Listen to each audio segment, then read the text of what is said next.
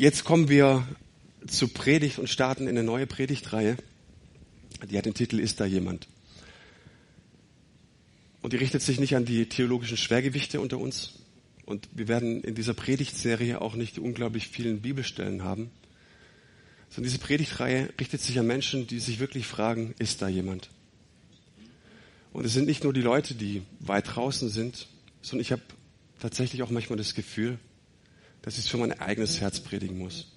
Ist da wirklich jemand? Und ich habe während der Vorbereitung so einen regelrechten Schmerz verspürt.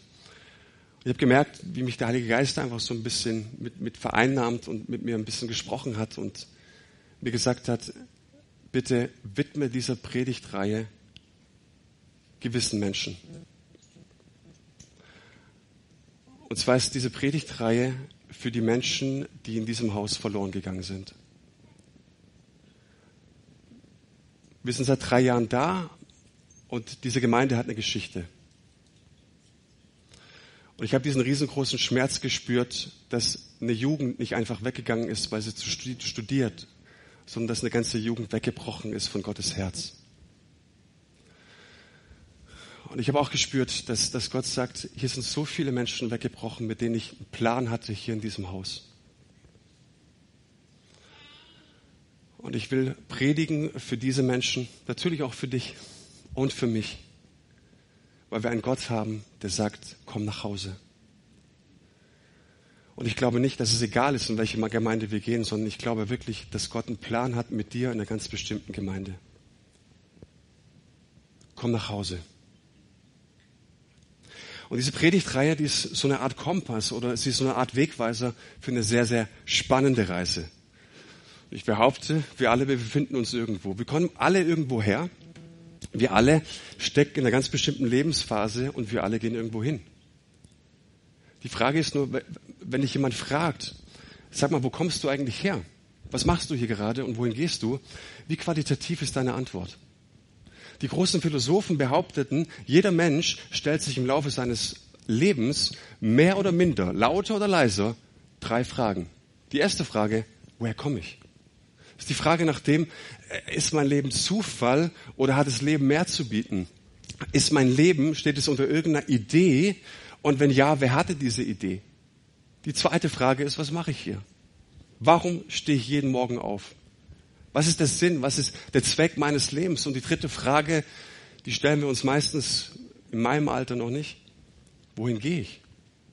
Was passiert eigentlich, wenn das Spiel zu Ende ist? Was passiert eigentlich, wenn es mich irgendwann nicht mehr gibt? Was passiert dann? Und diese Reise oder diese Predigtreihe, die lädt ich darauf oder lädt ich dazu ein, ne, eine Antwort zu finden. Jesus erzählt uns im Lukas-Evangelium die Geschichte eines jungen Mannes. Wir kennen sie unter der Geschichte des verlorenen Sohnes. Und er sagt, dieser Mann, der hat sich, oder dieser junge Mann, der hat sich in, in, äh, auf eine Reise begeben. Er wurde von einer Sehnsucht gepackt, von einer Sehnsucht, die wir vielleicht auch kennen, dass er sagt, ich halte es zu Hause nicht mehr aus. Ich weiß, ich habe Erbe, ich weiß, ich habe Pläne hier, aber ich habe so viele dringende Fragen in meinem Leben. Ich muss raus, ich muss ausbrechen. Und wir können diese Sehnsucht und diesen Druck in ihm vielleicht mit folgenden Fragen beschreiben. Ist da jemand? Gibt es mehr in meinem Leben? Ist da jemand, der mich liebt, der mir Halt gibt, der mir Sinn gibt, der mich versteht, der mich auch aus dem langweiligen Alltag entreißt? Gibt es jemand, der mich auf ein Abenteuer einlädt? Ist da irgendjemand? Es gibt da irgendjemanden, die Kinder, der mich versteht, und ich habe es ja eben gesagt, er wurde jetzt von dieser riesengroßen Sehnsucht getrieben. Hey, da muss es doch eigentlich mehr geben. Und ich weiß nicht, wie es dir ging. In meinem eigenen Leben war es so, dass ich 14 Jahre lang bis zur Konfirmation fast jeden Sonntag in die Kirche gegangen bin. Ich habe die Bibelstellen gehört, ich habe von Jesus gehört, ich habe die ganzen, ich weiß noch so ganz dunkel im Hinterkopf, diese ganzen alttestamentlichen Geschichten habe ich alle gekannt. Aber ich kam in 14 Jahren nicht auf die Idee, dass es irgendetwas mit meinem Leben zu tun haben könnte. Ich habe mit 14 Jahren gedacht, hey, ähm, ich bin dann in den, du wechselst da irgendwie in den Chor und ich dachte, ich habe noch nie gesungen und dann gab's da diese diese Notenblätter und ich habe nie geblickt, wo die waren. Verstehst du? Mir musste irgendwann mal jemand erklären, dass das einfach die, dass die nicht untereinander stehen, sondern dass du immer noch eine Zeile drunter musst. Aber verstehst du? Und anschließend sind die Frommen alle zum Saufen gegangen mit 14, 15. Dann dachte ich irgendwann, hey, dann gehe ich doch lieber mit meinen Kumpels saufen. Ist besser. Und bin raus aus der Kirche. Aber weißt du, was, was ich gemerkt habe, ist, ich habe ganz früh schon Fragen in mir gehabt. Ist da jemand? Gibt es mehr in meinem Leben? Und die wurden so mit 17, 18, 19, als ich so 20 war, wurden die so brisant, dass ich in, in, in der Philosophie gesucht habe. Ich wollte mich in den buddhistischen Tempel anschließen. Ja, weil ich Fragen hatte. Ich hatte ein brennendes Fragen und ich habe gemerkt, es war eine ehrliche Suche, aber auf dieser Suche habe ich auch viel Mist gebaut. Und darum geht's, um diese Sehnsucht. Und ich glaube, dass es eine spannende Reise ist, auf die uns Gott einlädt, weil jedes Mal, wenn ein Mensch sich diese Frage stellt, gibt es da jemanden, gibt es mehr in meinem Leben, glaube ich, dass es pure Gnade Gottes ist. Dass er anklopft und sagt, hey, ich habe da eine Sehnsucht in dein Herz gelegt. Ich habe das in dein Herz reingepflanzt, dass du letzten Endes dich auf eine Reise begibst und mich findest. Diese Reise ist aber auch riskant. Warum? weil uns diese Reise, so habe ich es auch gemerkt, an Orte führen kann, die uns nicht gut tun, an die wir ehrlich gesagt niemals kommen wollten. Und ich möchte mal in so ein paar kurzen Worten die, die Reise dieses jungen Mannes skizzieren. Da ist jetzt einer, ich unterstelle mal, ein ordentliches Elternhaus. Ein liebevoller Vater, aber wie gesagt, diesen Jungen, den packt's und er sieht gar nicht, was er zu Hause hat und sagt, ich muss einfach raus hier. Ich halte es nicht aus. Also sagt er ihm, Vater, gib mir meinen Anteil. Der Vater gibt ihm den Anteil. Und wir müssen, glaube ich, keine großen Seelsorge sein, um zu wissen, es hat ihm das Herz zerrissen. Und der Junge macht seinen Anteil zu Geld und zieht aus in die Welt. Er investiert es nicht in gute Geschäfte, sondern er verprasst es, er verzockt es, er gibt es aus und irgendwann mal kommt er an einen Punkt, an dem er merkt, meine Sehnsucht hat mich an einen Punkt geführt, an dem ich niemals sein wollte. Buchstäblich sitzt er in der Gosse.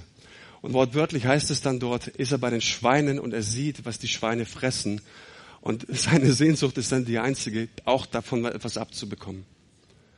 Also sagt er sich, hey, ich muss da raus. Und interessant ist, dass er nicht sagt, ich muss zurück zu meinem Vater. Er wusste, für meinen Vater bin ich gestorben, das ist ein No-Go. Was ich da gemacht habe, das war zu viel. Er sagt sich, hey, vielleicht könnte ich als Tagelöhner bei meinem Vater anheuern. Das könnte ich. Die Tagelöhner geht's gut. Ich, äh, ich werde als Tagelöhner anheuern. Also geht er zurück und was er dann erlebt, werden wir natürlich auch in den nächsten Wochen genauer beleuchten. Ne? Aber er lebt dort, so viel will ich vorwegnehmen, eine unglaubliche Gnade. Er lebt etwas, auf was er niemals gehofft hätte, was er sich in seinen kühnsten Wünschen niemals erdacht hätte, erlebt er, als er zurückkommt. Wir sehen diese Sehnsucht, die zog ihn raus. Und er ging raus aus seinem Elternhaus und es war eine Riesenschande. Es war ein No-Go. Du konntest damals im antiken Judentum nicht deinen Vater verlassen. Er wurde zum Stadtgespräch, er wurde zum Gespött, der Vater wurde zum Gespött. Schaut auf diese Familie, was muss da wohl passiert sein, dass der Junge so ausreißt? Und der Junge war auch nicht dumm. Der wusste doch, was hier passiert. Aber kennst du das aus deinem eigenen Leben? Manchmal schauen wir uns zu, wie wir Dinge, dumme Dinge tun und wir tun sie trotzdem. Warum? Es gibt ein schönes Lied, unser dummes Herz. Du merkst irgendwie, das, was ich hier tue, hey, das kann unmöglich gut für mich sein und trotzdem tragen dich deine Füße an diesen Ort. Warum? Weil die Sehnsucht viel größer ist in uns. Und auch wenn es dumm ist, aber es ist etwas, was Gott in uns hineingelegt hat. Eine Sehnsucht zu fragen, gibt's da mehr? Und interessant ist, dass dieser junge Mann alles hatte, was er brauchte. Sein größter Wunsch, seine größte Sehnsucht, die Erfüllung seiner Sehnsucht war bereits vorhanden und trotzdem zieht er raus. Muss mir vorstellen. So nah dran und trotzdem so ewig weit weg. Da gibt's diese Geschichte von Elizabeth Taylor. Wenn du mich länger kennst, hast du dich mindestens schon dreimal von mir gehört, aber ich liebe sie, ich erzähle sie immer wieder. Dieses Mädchen wurde im Alter von 17 Jahren entführt in Salt Lake City. Und dieses Mädchen, das litt nach kurzer Zeit unter dem sogenannten Stockholm-Syndrom. Dieses Stockholm-Syndrom veranlasst entführte Personen, Sympathien, Empathien, Gefühle für ihre Entführer zu entwickeln. Und so mussten die Entführer gar nicht ewig weit weg, sondern das Groteske an der Sache, sie blieben in Salt Lake City, sogar in der Gegend, wo Elisabeth aufwuchs. Sie gingen sogar in das Restaurant mit ihr, wo die Familie gelegentlich speiste. Sie verkleideten sie, sie gaben ihr eine Perücke, sie schminkten sie anders und kein Mensch erkannte sie. Und als ich diese Geschichte las, dachte ich, das gibt's doch nicht. Hey, so nah dran.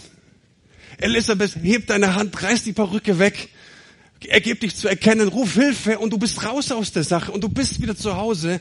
Aber etwas in ihrem Herzen verhindert es, dass sie es tut. Ist es nicht grotesk? So nah dran und doch so ewig weit weg.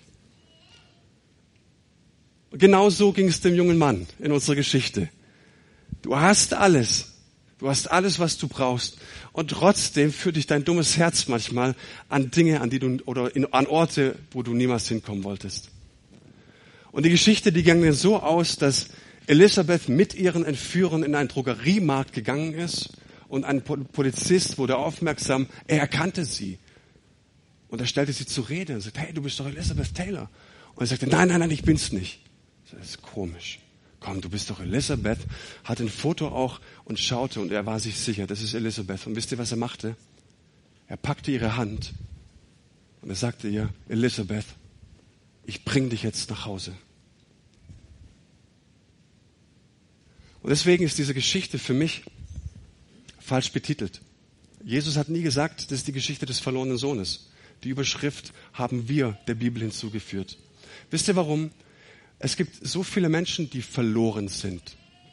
Aber die Frage ist nicht, ob du verloren gegangen bist, sondern die Frage ist, ob du wieder nach Hause findest, ins Vaterhaus. Es ist die Geschichte, wie jemand ins Vaterhaus zurückfindet. Und es ist gleichzeitig die Geschichte von jedem von uns. Und das finde ich interessant. Eine sehr universelle Geschichte. Jesus sagt, du bist dem Vater, egal wo du herkommst, Du bist dem Vater verloren gegangen. Und er lädt dich ein, dich in dieser Geschichte und dich in dieser Predigtreihe zu entdecken. Und wisst ihr, ich habe viele Kirchgänger erlebt, auch Menschen, die von Kanzeln zu anderen Menschen predigen, die scheinbar alles wussten. Frommer Touch, frommes Aussehen, können sich auch fromm ausdrücken und trotzdem so ewig weit weg. Kennst du das? Kennst du das? Und ist es nicht tragisch, dass Menschen so nah dran sind, hier jedes Mal am Kreuz vorbeilaufen, zum Abendmahlstisch gehen, äh, fromme Lieder singen, fromme Predigten hören und dennoch so ewig weit weg sind? Und wenn es dir so geht, dann lade ich dich ein, dass du dich neu auf die Suche begibst. Und wer immer diese brennenden Fragen spürt in seinem Herzen, der merkt, ja, vielleicht war das schon mal mehr mit Gott. Vielleicht bist du hier und du sagst, ich habe Gott noch nie so richtig erlebt, möchte ich dir ein sehr, sehr einfaches Gebet vorstellen. Ich habe das meinem Bruder vorgestellt. Ich habe mich so mit circa 24 bekehrt oder ich habe zu Jesus gefunden.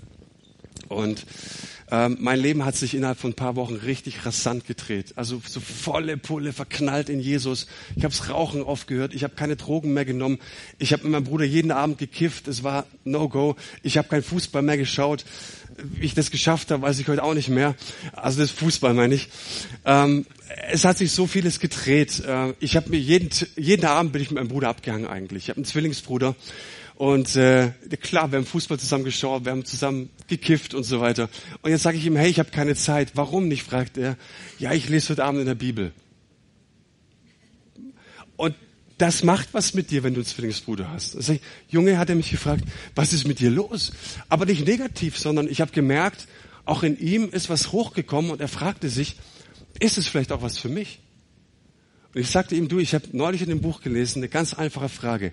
Du kannst sie dir stellen, beziehungsweise du solltest sie Gott stellen. Diese Frage ist sehr, sehr einfach, aber machtvoll.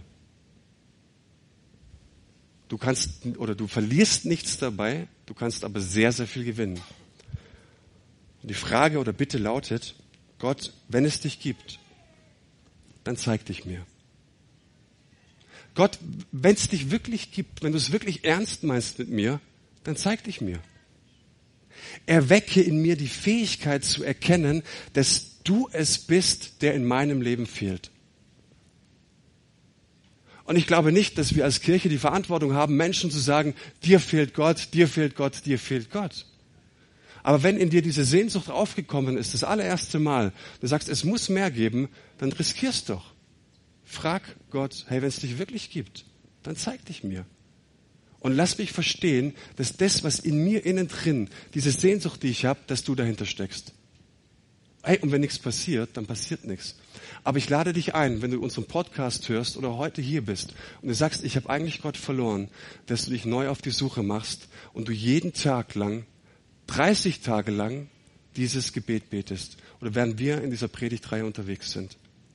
Wenn du merkst, deine Beziehung zu Jesus ist abgebrochen, dann bitte ich dich, dieses Gebet jeden Morgen zu beten. Gott, wenn es dich gibt, dann zeig dich mir. Sollen wir den Deal machen? Amen. Es gibt so zwei grundlegende Merkmale, wie sich diese Sehnsucht äußert. Und ich möchte ganz kurz darauf eingehen. Der erste Punkt ist die Suche nach Liebe. Wer will nicht geliebt werden? Und es ist die Suche nach Bestimmung. Der erste Punkt, die meisten Menschen sind auf der Suche nach Liebe. Es gibt einen ganz interessanten Mann namens Glenn Wolf und der hält den Rekord der häufigsten Eheschließungen eines Menschen in den USA. Der Mann war 29 Mal verheiratet. Die längste Ehe hielt sieben Jahre lang und die kürzeste 19 Tage. Interessantes Detail von Glenn Wolf, er war Baptistenprediger. Halleluja wir lieben unsere Baptistenprediger, okay? So, nicht jeder Baptistenprediger. Also, die Botschaft kommt dir nicht an. Hey, und jetzt kannst du leicht sagen, Glenn, du hast nicht mal alle Latten am Zaun oder alle Tassen im Schrank. Alter, was geht denn bei dir ab? Bist du irgendwie krank? Hey, guck dir, überleg doch erstmal, wenn du heiratest, nimm doch nicht die erstbeste, sondern schau dir die Frau genau an. Und die Frage ist berechtigt. Glenn, kann es sein, dass irgendwie du mal zum Arzt gehen solltest? Aber wenn ich ganz, ganz ehrlich bin, bin ich doch Glenn vielleicht viel, viel ähnlicher, als ich mir eingestehen will. Ich möchte nicht wehtun, aber du vielleicht auch. Warum? Weil wenn ich in die Welt schaue, sehe ich Menschen, die auf der Suche nach Liebe sind und das manchmal sehr verzweifelt. Was tun wir nicht alles für ein bisschen Anerkennung? Was tun wir nicht einfach so ein bisschen für ein bisschen Wertschätzung? Und sitzen wir uns in Kirchen und sagen, ach guck mal, der war 29 Mal verheiratet. Und ich verhalte mich manchmal auch so wie so ein, so ein Hungriger und Durstiger, dass ich so ein kleines bisschen Liebe bekomme.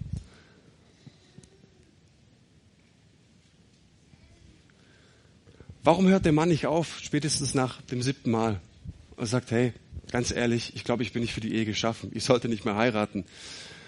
Wenn wir ein bisschen gnädig sind, könnten wir sagen, hey, warum hört er nicht nach dem zwanzigsten Mal aus? Alter Klin, ey, jetzt mal beim Bier, mal ganz locker. Hey, ich glaube, lass es sein. Du tust anderen weh, du tust dir selbst weh. Warum hörst du nicht auf? Die Frage ist, warum hören so viele Menschen nicht auf, so viel Blödsinniges zu tun? Die Frage ist, weil wir einfach eine Sehnsucht haben nach Liebe. Und wir uns doch zutiefst wünschen, Gibt es da jemanden, der mich wirklich liebt, bei dem ich ankommen kann, bei dem ich zu Hause bin, bei dem ich einfach so sein kann, wie ich bin? Und das ist eine Sehnsucht im Herzen des Menschen. Und diese Sehnsucht hat Gott dir ins Herz gelegt, mir ins Herz gelegt, dass wir uns aufmachen und ihn suchen. Beziehungen sind schwierig. In Beziehungen streitet man. In Beziehungen muss man nachgeben. In Beziehungen kann ich mich nicht immer durchsetzen. Habe ich jetzt, wir sind bald zehn Jahre verheiratet, gelernt. Warum heiraten wir eigentlich, wenn es so schwierig ist? Lass doch lieber bleiben. Gibt es ja auch die Leute. Ich habe gemerkt, ich brauche ein Zuhause für mich. Ich gemerkt, ich brauche jemanden, der mich unendlich liebt. Ich habe aber auch gemerkt, dass meine Frau mir das niemals geben kann, was ich wirklich brauche sondern das kann mir nur einer geben, nämlich der mir auch diese Sehnsucht in mein Herz gelegt hat. Und du siehst jetzt in Jesu Geschichte, da nimmt der Sohn all sein Erbe, er nimmt alles weg und er geht in ein weites, entferntes Land. Und die Bibel verrät uns nicht viele Details, außer dort lebte er in Saus und Braus und brachte sein Vermögen durch. Jetzt brauchen wir Kreativität als Ausleger. Ähm, was würde das dann heute bedeuten, ne? in Saus und Braus zu leben? Er nimmt das ganze Geld, er investiert es nicht in ein Geschäft. Das heißt, wahrscheinlich, er geht nach Las Vegas, er geht nach Amsterdam, er geht in eine andere Partyhochburg und feiert dicke Partys. Jeden Abend bis tief in die Nacht. Er hat Mädchen dabei, die für ein bisschen Geld bereit sind, vieles zu tun. Und das verrät uns nämlich der ältere Bruder irgendwann mal. Ähm, er sagt nämlich seinem Vater später in der Geschichte, dein Sohn, der dein Vermögen mit Huren durchgebracht hat. So heißt es dort wortwörtlich. Okay. Der hat nicht irgendwie unglücklich bei einer Geschäftsidee sein Geld verloren, sondern er hat es richtig verzockt. Was für ein Schmerz für den Vater. Er hat es richtig durchgebracht. Das ist nicht irgendwie Pech gewesen. Der Junge war von der Sehnsucht getrieben und ist in Gegenden gekommen, die ihn furchtbar, furchtbar leid getan haben später. Und trotzdem hat er einfach nur das gesucht, wonach wir uns alle sehnen. Liebe. Was er gemerkt hat, dass diese Sehnsucht ihn an einen Punkt bringt, die ihn letzten Endes leer werden lässt. Er hat sich auf eine Reise begeben und er hat gemerkt, meine Suche lässt mich leer werden und ist sinnlos. Und es ist die zweite große Gnade auf deiner Reise zu Gott. Das erste, wenn du merkst, da muss es mehr geben. Und das zweite ist, ich merke, meine eigenmächtige Suche nach Sinn und Erfüllung lässt mich leer gehen. Seid ihr bei mir? Hast du dich schon mal gefragt, Warum ist so, also hört sich total logisch an, oder? Also wenn jetzt jeder Mensch einfach äh, diese Sehnsucht hat und, und dann einfach merkt, okay, lässt mich leer werden, dann müssten doch unsere Gotteshäuser gefüllt sein ohne Ende. Wir müssten anbauen und müssten zweiten, dritten, vierten Gottesdienst äh, feiern. Warum ist das nicht so? Die Antwort ist, oder die Frage, wann hast du Gott verloren? Was meine ich damit? Wir sehen in die Bibel und wir sehen, dass Gott den Menschen schafft. Dass wir seine Idee sind. Wir kommen auch noch gleich drauf. Er hat einen riesengroßen Plan mit uns und, und er hat uns ausgedacht und er sagt, hey, Manu, ich schaffe dich und ich möchte, dass du mein Sohn bist, dass du eine Vertrauensbeziehung zu mir lebst. Ich möchte, dass du die kleinen und die großen Herausforderungen im Leben mit mir teilst. Ich habe dich geschaffen. Du funktionierst nur richtig, wenn ich mit an Bord bin, okay? Wenn ich mit dabei bin, dann gelingt dein Leben. Und jetzt kommt eine Theorie, das ist meine Theorie. Ich weiß nicht, ob das die großen Theologen teilen würden. Aber weißt du, seit wir Kinder haben, merke ich was Erstaunliches. Und Jesus spricht auch davon. Wenn ihr das Reich Gottes nicht empfangt wie Kinder, kommt ihr nicht rein. Und ich merke, Kinder haben sowas super Ursprüngliches. Du hast das Gefühl, dass Kinder noch die Fähigkeit haben, sich an Gott zu erinnern, sich daran zu erinnern, wo sie wirklich herkommen, sich, sich ihres Ursprungs mehr mehr bewusst werden oder sind, noch sind. Ich merke das an unseren Kids. Hey, die, die wachsen in einem christlichen Elternhaus auf. Aber unsere Kids werden niemals gedrängt zu irgendwas. Ich erzähle ihnen keine großen Jesus-Geschichten, außer sie fragen. Die gehen in den christlichen Kindergarten, die hören dann noch viel mehr. Äh, so, die brauchen vom Papa nicht unbedingt auch noch die, die Predigt, ja. So, aber was wir merken ist, mit Kindern zu beten ist ein Wahnsinnsschlüssel. Und wir drängen die nicht dazu. Manchmal frage ich Luisa zum Beispiel, hey, soll ich noch beten für dich? Sag, nee, dann ist alles gut. Aber was wir wirklich merken, ist, dass sie gerne kommen. Unsere Elena, jeden Morgen, wenn wir sie in den Kindergarten bringen, sagt sie, Papa oder Mama, bitte betet noch für mich. Nicht aus irgendeiner Angst. Wir haben nicht gesagt, im Kindergarten sind tausend Dämonen, wir müssen für dich beten. Sondern sie hat diesen Wunsch, sie will, dass wir für sie beten. Neulich war, war Luisa krank und da kommt Elena und sagt, hey Papa, du, ihr redet zu viel so, ihr solltet mal für sie beten. Gestern hat Elena gespuckt und dann sagt sie zu mir, bevor ich zum Church Day gegangen bin, Papa, bitte bete nochmal. Ich will, ich will echt nicht, dass, dass ich nochmal spuck. Bitte, bete nochmal für mich.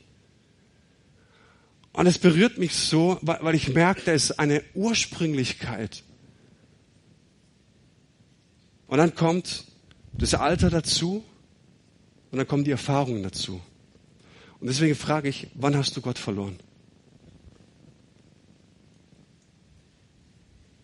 Was für eine Situation in deinem Leben gab es, wo du, wo du gemerkt hast, die ist einfach zu schwer zu packen? Ich kann einfach nicht daran glauben, dass mein Leben irgendeinen Sinn hat, Sinn ergeben soll. Versteht ihr? Erfahrungen versperren uns den Weg. Und versperren uns manchmal den Weg zu dieser Sehnsucht.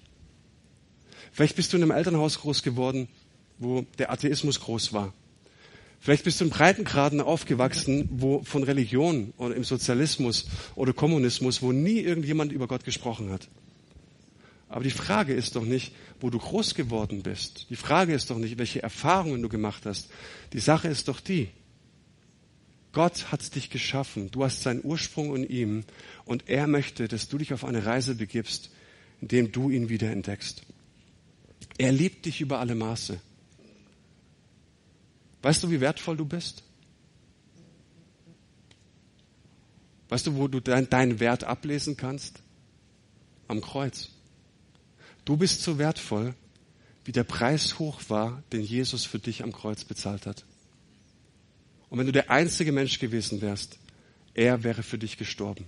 So weit geht seine brennende Liebe für dich. Deinen Wert liest du nicht aus deinen Fähigkeiten ab, nicht aus deinem Elternhaus, nicht aus dem, was du super kannst, nicht von deinem Bankkonto, nicht von deinem Auto, nicht von deiner Yacht, nicht von deiner Villa, sondern deinen Wert, den liest du ab und das ist der Norden, das ist ein Fixpunkt, das Kreuz von Jesus. Er ist aus Liebe zu dir gestorben. Und wenn du es nicht glauben kannst, ich will dich nicht zu nichts überreden, aber dann lade ich dich trotzdem ein, in die nächsten 30 Tage jeden Morgen folgendes Gebet zu sprechen. Gott, wenn du mich wirklich liebst, dann zeig's mir. Mein letzter Punkt, also dieses zweite Merkmal, warum Menschen eine Sehnsucht in sich verspüren, ist die Frage, wozu um alles in der Welt bin ich hier? Geht es dir auch so, dass du weißt, ja, ich muss meine Rechnung bezahlen, ich habe Pflichten, ich, nicht jeder Tag ist ein Abenteuer, ja, nicht jeder Tag ist die Riesenparty und trotzdem hast du vielleicht dieses Gefühl in dir, ich bin nicht am richtigen Platz, ich sollte eigentlich woanders sein. Kennst du das? Dass du irgendwie merkst, dieser triste Alltag, es geht um Rechnungen bezahlen, es geht darum, dass wir äh, nichtssagende, ewig gleiche Tage auf dieser Welt sind. Hast du auch das Gefühl, dass du dazu nicht bestimmt bist? Wenn ja, dann ist es eine Sehnsucht, die Gott in dein Herz gelegt hat. Und ich glaube, Menschen erfüllt es mit Glück und Freude, wenn sie spüren, dass sie etwas in dieser Welt bewirken können. George Clooney, wer kennt ihn? George Clooney ist ein guter Mann. Er sagte mal, als er gefragt wurde, was ist denn eigentlich Ihr Lebensziel? Sagte George Clooney, mein Lebensziel ist, ich möchte im Leben von anderen Menschen Spuren hinterlassen. Das ist mein Lebensziel. Das soll auf meinem Grabstein Stein stehen, sagte er. Ich will im anderen Menschen ihrem Leben Spuren hinterlassen. Und was macht er? Bei jedem oder nach jedem Film, wenn die Einnahmen komplett sind, spendet er ein Drittel nach Afrika oder in andere Dinge, nach Darfur hat er jetzt gespendet. Ein Drittel seiner Annahmen. Weil er sagt, ich will Spuren hinterlassen. Es ist ein Herzenswunsch von ihm und ich glaube auch ein Herzenswunsch doch in meinem und deinem Leben. Denk mal an deine Kindheit zurück. So mit fünf, sechs, sieben Jahren. Wolltest du da auch Feuerwehr, Feuerwehrmann werden? Pilot, Astronaut, Arzt, Krankenschwester, irgendetwas? Kennst du das? Als Kinder spielen wir, ich komm, da kommt der Doktor oder ich bin der Lehrer, wir schlüpfen irgendwelche Rollen. Warum fragen wir uns das? Ich meine, hey, musst du, musst du mit fünf, sechs oder sieben irgendwelche Rechnungen bezahlen? Hast du da irgendwelche Verpflichtungen? Musst du Kinder ernähren? Nein. Aber warum stellen wir uns in diesem Alter diese Fragen? Weil da etwas in uns schlummert, das Gott in uns hineingelegt hat. Und er sagt, dein Leben ist dazu da, dass du bestimmt bist, einen Unterschied im Leben anderer Menschen zu machen. Vielleicht wolltest du Sportler werden, vielleicht wolltest du berühmt werden. Ne? Und in gewisser Hinsicht ist das auch gesund. Und wenn wir sagen, hey, äh, Paulus sagt es mal, hey, wenn du ein hohes Amt in der Gemeinde anstrebst, dann ist es ein super Wunsch. Das ist nicht hochnäsig oder arrogant, sondern wenn in dir der Wunsch da ist, ich will was bewirken, ne? ich möchte einen Unterschied machen, dann ist es gut. Und dann ist einer schuldig daran, nämlich dein himmlischer Vater, der dir das ins Herz legt. Mit fünf, sechs oder sieben Jahren hast du keinen Job gebraucht. Es gibt ein ganz interessantes Zitat, da heißt es, wir können das Leben, von dem wir träumen, nur leben, wenn wir dieses unerklärliche Gefühl für unsere Bestimmung haben. Ein unerklärliches Gefühl. Hast du auch dieses unerklärliche Gefühl, dass da mehr, es mehr geben muss? du kannst deine Bestimmung aber nur erreichen, wenn du mit diesem Gefühl mit dir herumläufst, das dein himmlischer Vater hineingelegt hat in dich. Und ich glaube, dass wir alle mehr werden wollen, als wir vielleicht jetzt schon sind. Gott beruft dich. Kennst du den Film Matrix? Lief vor über 20 Jahren. Mittlerweile, ich dachte, ich pack's nicht. Vor über 20 Jahren gab es den Film. Ich saß noch im Kino und dachte, wow, Wahnsinn. Da fliegen die Kugeln in Zeitlupe so um dich rum. Da gab's Kampfszene, weißt du, wie der mit all seinen Maschinengewehren da in das Ding reingelaufen ist. Bam, bam, bam, bam, bam. Hammermäßig. Das war bis dazu wirklich echt absolut neu im Film. Aber was mich am allermeisten beeindruckt hat in diesem Film, was ich glaube ich auch so viele Menschen in die Kinos gezogen hat, war die Geschichte die Geschichte von irgendjemand, der merkt, in meinem Leben, es ist trist, es muss mehr geben. Und dann kommt dieser, wie ist der Morpheus, und sagt ihm, hey, in deinem Leben gibt es mehr. Und weißt du, wer mehr Morpheus in deinem Leben ist? Deine Kirche. Deine Kirche hat den Auftrag und die Verantwortung, dir zu sagen, es gibt mehr im Leben. Willst du die rote Pille oder willst du die blaue Pille? Willst du da reinwachsen? Willst, willst du mehr erleben? Dann mach dich fest in der Kirche und entdecke, wozu Gott dich designt hat. Und jetzt kommt ein riesengroßes Geheimnis. Das wissen viele Menschen nicht. Ich fange mal an mit dem ersten Geheimnis. Gott nimmt einen Mann namens Jeremia zur Seite, legt seinen Arm um ihn und sagt dir, pass mal auf, ich möchte dir was sagen. Ich habe dich schon gekannt, ehe dich ich Mutterleib bildete. Und du geboren wurdest, habe ich dich erwählt. Und dieses Wort gekannt, da steckt so viel mehr dahinter wie, ich habe dich schon mal gesehen. Da steckt nicht dahinter, ja, ich habe einfach einen Plan, der liegt auf meinem Schreibtisch, sondern dieses hebräische Wort gekannt bedeutet, ich habe deine Lebenssituation vor mir. Ich habe Wege deines Lebens vor mir. Und ich habe diese Pläne gesehen und die Ideen, über die ich in deinem Leben habe. Und ich habe mich in diese Ideen so richtig geknallt. Ich bin begeistert von dem, was ich vorhabe. Das bedeutet, ich habe dich gekannt. Da ist es einer, der eine Riesenleidenschaft und eine Sehnsucht nach dir hat, der eine Riesenleidenschaft in dein Leben reingelegt hat. Und wenn er über dich denkt, ist er begeistert. Natürlich nicht immer über das, was du tust aber über die Idee, die er hat über dein Leben, davon ist er begeistert. Und ehe du entstanden bist in deinem Mutterleib, hat er gesagt, ich habe dich ins Team gerufen. Du sollst einen Unterschied machen. Und es wäre doch großartig, wenn wir wie Jeremia entdecken, dass Gott uns zuspricht, ich habe einen großartigen Plan mit deinem Leben. Kennst du dieses Gefühl? Jeden Tag in die Arbeit gehen, Rechnungen bezahlen, Arbeit erledigen, Stempeln beim Kommen, Stempeln beim Gehen.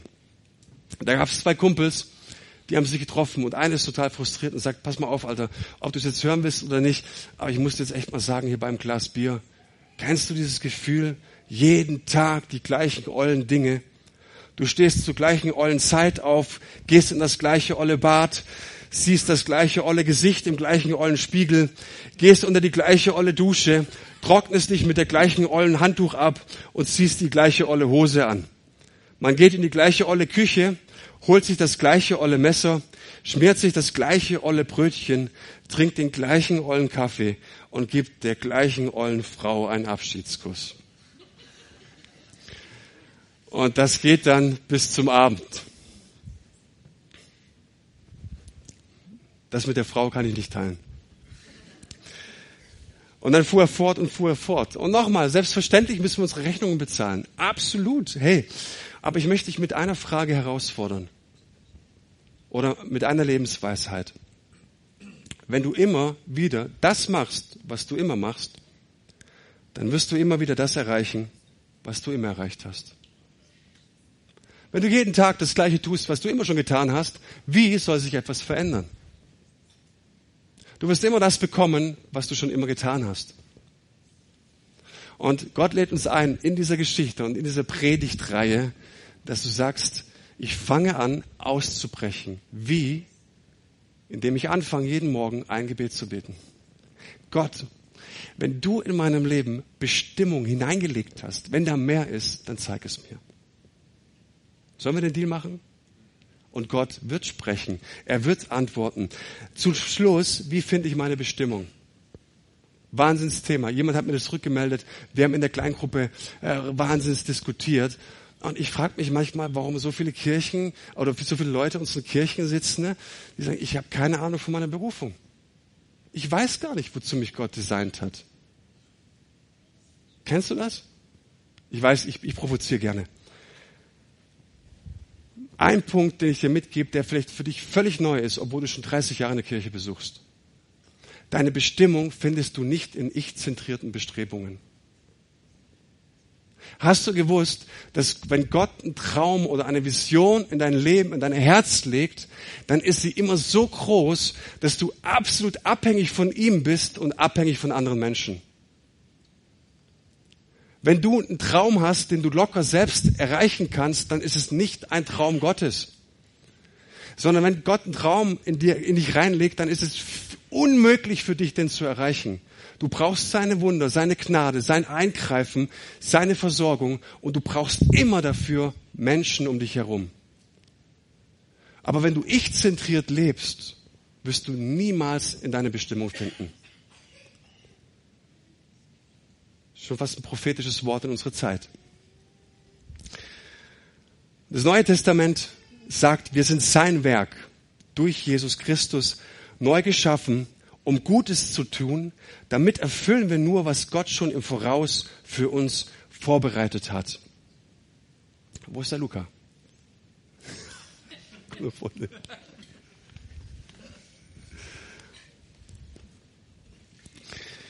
Wir sind sein Werk.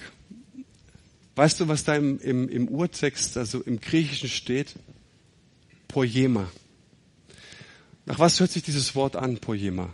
Poema. Lass mal auf der Zunge zergehen. Poema. Poesie. Dieses Wort sagt, und es ist tatsächlich ein Wort aus der Kunst. Dieses Wort sagt, dass du ein Kunstwerk Gottes bist. Du bist erschaffen als ein Kunstwerk. Das heißt, du bist keine Massenware. Hat es dir schon mal jemand gesagt? Du gehörst nicht einfach nur zu einer Massenware, Du hast nicht einfach irgendwo einen Strichcode auf der Stirn oder irgendwo anders, sondern Gott hat einen einzigartigen, genialen Plan für dich. Und dieses Kunstwerk, von dem sagt Gott, hey, ich bin nicht bereit, es einfach nur an die Wand zu hängen. Sondern dieses Kunstwerk, und dazu lädt uns Gott ein, entdecke es und setze es ein und mache einen Unterschied im Leben von anderen Menschen.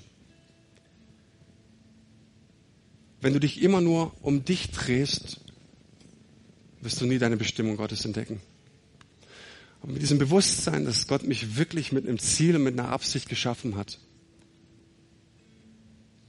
um Gutes zu tun im anderen Leben, seine Ziele, seine Zwecke, seine große Idee auf dieser Welt mit dir zu verwirklichen, dann merkst du, du kommst deiner Berufung und deiner Bestimmung einen Schritt näher. Und für mich ist abschließend nur noch eine Frage zu stellen.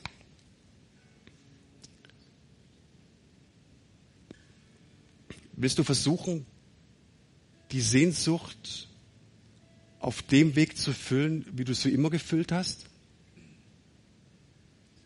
Oder bist du vielleicht auch bereit zu sagen, ich schwenk um? Ich glaube nicht, dass ich allein es schaffe, herauszufinden, wo, wozu ich lebe. Willst du weiter auf deinen egoistischen Wegen bleiben? Oder möchtest du wirklich sagen, ich öffne mich für jemanden? Und fragen Gott, wenn es dich wirklich gibt, wenn du mich wirklich liebst, wenn du wirklich Bestimmung für mich hast, dann zeig es mir. Himmlischer Vater, wir danken dir